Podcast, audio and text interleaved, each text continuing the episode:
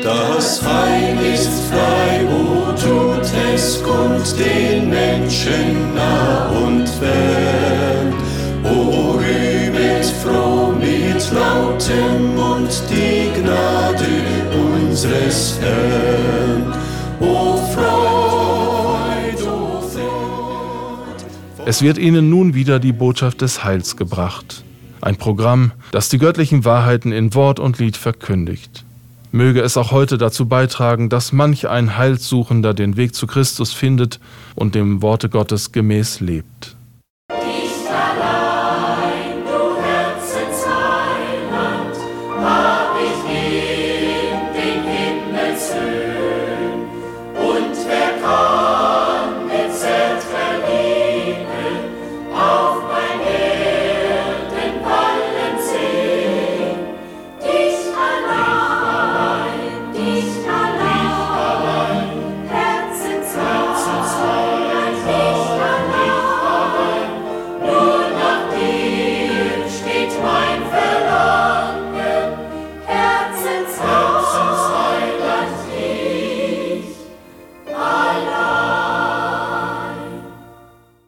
Wir beten nun. Gott unser Vater, unsere Vorfahren glaubten daran, dass du der unveränderliche Gott in Ewigkeit bist und bleibst. Zuflucht ist bei dem alten Gott, so hatte es Mose bezeugt, und David konnte dankerfüllt beten, von allen Seiten umgibst du mich und hältst deine Hand über mir. Durch Jesus Christus bist du der Vater aller deiner Kinder geworden, so dass auch wir dich Vater nennen dürfen. Und so bitten wir dich heute, dass du alle treuen Familienväter und alle Väter des Glaubens segnen möchtest, wo immer sie sind. Amen. Herr, mein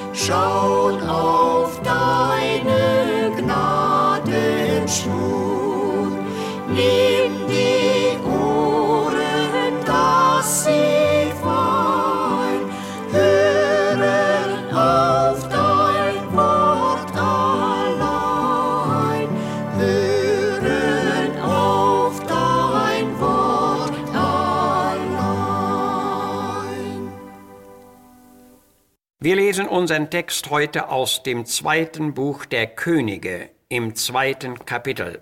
In den Versen 11 und 12 lesen wir, Und da sie, nämlich Elia und Elisa, miteinander gingen und redeten, siehe, da kam ein feuriger Wagen mit feurigen Rossen, die schieden die beiden voneinander, und Elia fuhr also im Wetter gen Himmel. Elisa aber sah es und schrie, Mein Vater, mein Vater, Wagen Israels und seine Reiter, und sah ihn nicht mehr. Und da ihn sahen der Propheten Kinder, die gegenüber Jericho waren, sprachen sie, Der Geist Elias ruht auf Elisa. Ein sonderbarer Ausruf, Mein Vater, mein Vater. Es ist erstaunlich, wie häufig uns dieses Wort Vater in der Bibel begegnet. In vielen Schriftstellen ist es auf Gott, dem Schöpfer und Fürsorger alles Lebens bezogen. Sehr häufig spricht es aber auch von den Vätern unter den Menschen. Unser heutiger Andachttext spricht aber speziell von geistlichen und gottesfürchtigen Vätern. Es geht hier um zwei namhaft gemachte, hochgeachtete Prophetenväter aus alttestamentlicher Zeit. Elisa, der Jüngere, stand am Anfang seiner großen Lebensaufgabe und Elia am Abschluss. Beide befanden sich hier auf einem letzten Weg. Auf diesem seltsamen letzten Weg führten sie ihre letzten Gespräche, und dann war es zu einem offenbar schmerzlichen Abschied gekommen. Der betagte Elia wurde in einem Feuersturm vor den Augen seines Nachfolgers hinweggenommen. Solche Wunder sind nicht erklärbar und doch glaubhaft. Elisa rief ihm die Worte nach, Mein Vater, mein Vater, Wagen Israels und seine Reiter. Wie tief hatte er den eingetretenen Verlust für sich persönlich und für das ganze Volk empfunden. Er hatte seinen Vorgänger für seinen geistlichen Vater gehalten, der aufgrund seiner prophetischen Begabung und Autorität auch für das ganze Volk Israel mehr bedeutete als Wagen und Reiter. Dieser geliebte, nun ausgeschiedene Vater war nicht mehr gesehen, aber von seinem Nachfolger lesen wir, es sahen ihn die Prophetenkinder und sprachen, der Geist Elias ruht auf Elisa. Das war zu spüren, und hatte gewiss eine tiefe Bedeutung. In dem Ausspruch Mein Vater liegt allenfalls ein anziehender Klang. Man horcht immer gerne auf, wenn erwachsene Söhne oder Töchter ehrwürdig von ihren Vätern sprechen. Der Vater ist rechtmäßig gesehen das Haupt und der Ernährer der Familie. Er ist aber auch für die Erziehung der Kinder mitverantwortlich. Von seiner Treue zur Familie, von seiner Zuverlässigkeit und Pflichterfüllung wird auch seine Achtung und Wertschätzung abhängen. Diese Wertachtung darf nicht nur erwartet werden, sondern sie muss auch verdient sein. Als jüngster Sohn in der Familie war ich sechs Jahre alt, als bei Ausbruch des Zweiten Weltkrieges unsere geliebte Mutter verstarb. Viele Söhne und Väter wurden in jener Zeit schmerzvoll von ihren Familien getrennt und haben einander nie wieder gesehen. Auch die Nachkriegsjahre brachten noch viel Not und Elend mit sich. Mein fürsorglicher Vater machte sich daher oft auf den Weg, um für uns Kinder die notwendige Nahrung herbeizuholen. Es steht mir noch heute deutlich in Erinnerung, wie er eines Nachts mit vollem Rucksack auf dem Rücken vor der Haustür unserer Mietwohnung stand und klopfte. Ich wurde wach und rannte die Treppe hinunter, um zu öffnen. Erschrick dich nicht, so hörte ich ihn draußen sagen, und dann öffnete ich und sah ihn völlig erschöpft und mit Blutwunden im Gesicht vor mir stehen.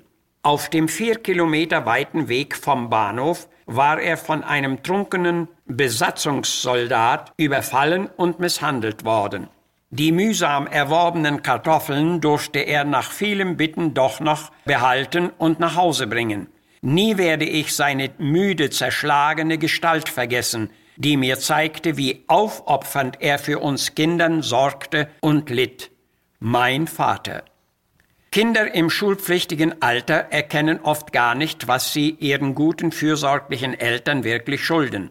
Wenn der herangewachsene Sohn zum Beispiel ein bestes Schulzeugnis nach Hause bringt, darin sogar hinter dem Namen die Bemerkung steht, er ist gewissenhaft, fleißig, vorbildlich, dann führt doch das alles auch auf gewisse Verdienste der Eltern zurück. In diesem Sinne berichtet ein schon erwachsener Sohn ein folgendes Erlebnis. Mein Vater war ein Holzfäller.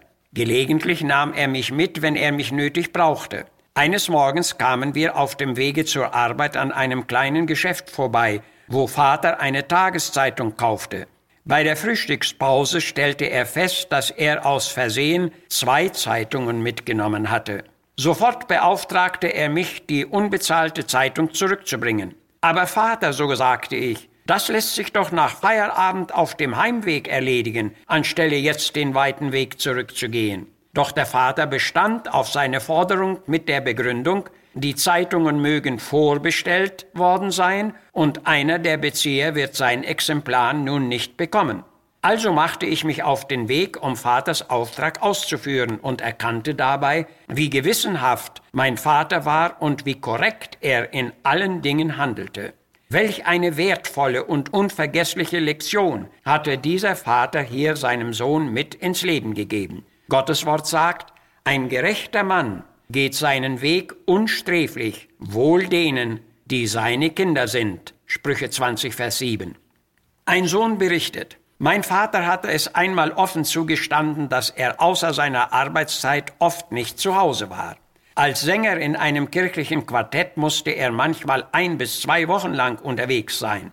Andererseits war er aber bei vielen kleineren Gelegenheiten immer zugegen. Da hatte ich zum Beispiel bei einer Schulfeier einen kleinen Vortrag zu geben. Und viele Mütter waren gekommen, aber nur ein Vater war da. Mein Vater. So zeigte er uns Kindern bei vielen Gelegenheiten, wie wertgeachtet wir bei ihm waren. Sehr beeindruckend war vor allem seine selbstaufopfernde Liebe, in der er zuletzt unsere Mutter pflegte und versorgte.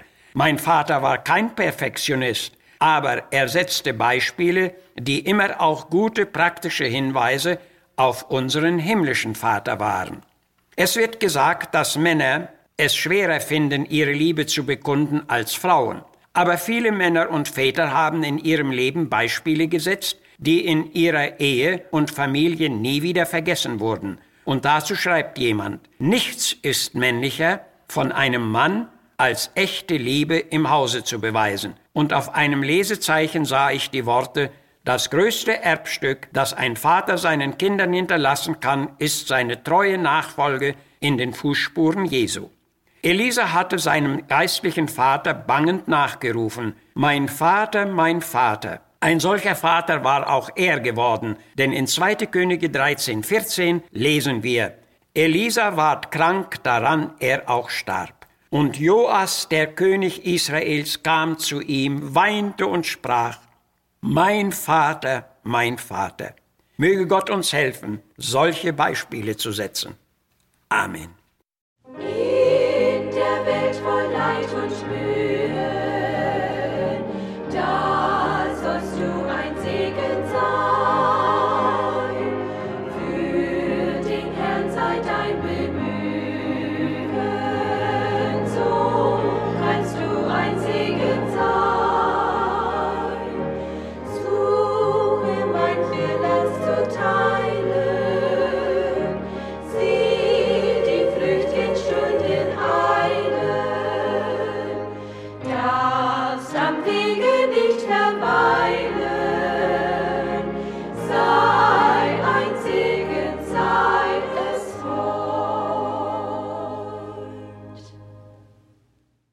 Gottes Wort mahnt uns, selig sind die Gottes Wort hören und bewahren.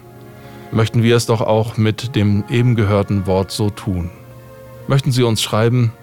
Unsere Anschrift ist Missionswerk der Gemeinde Gottes e.V. Zimmerstraße 3 32051 Herford.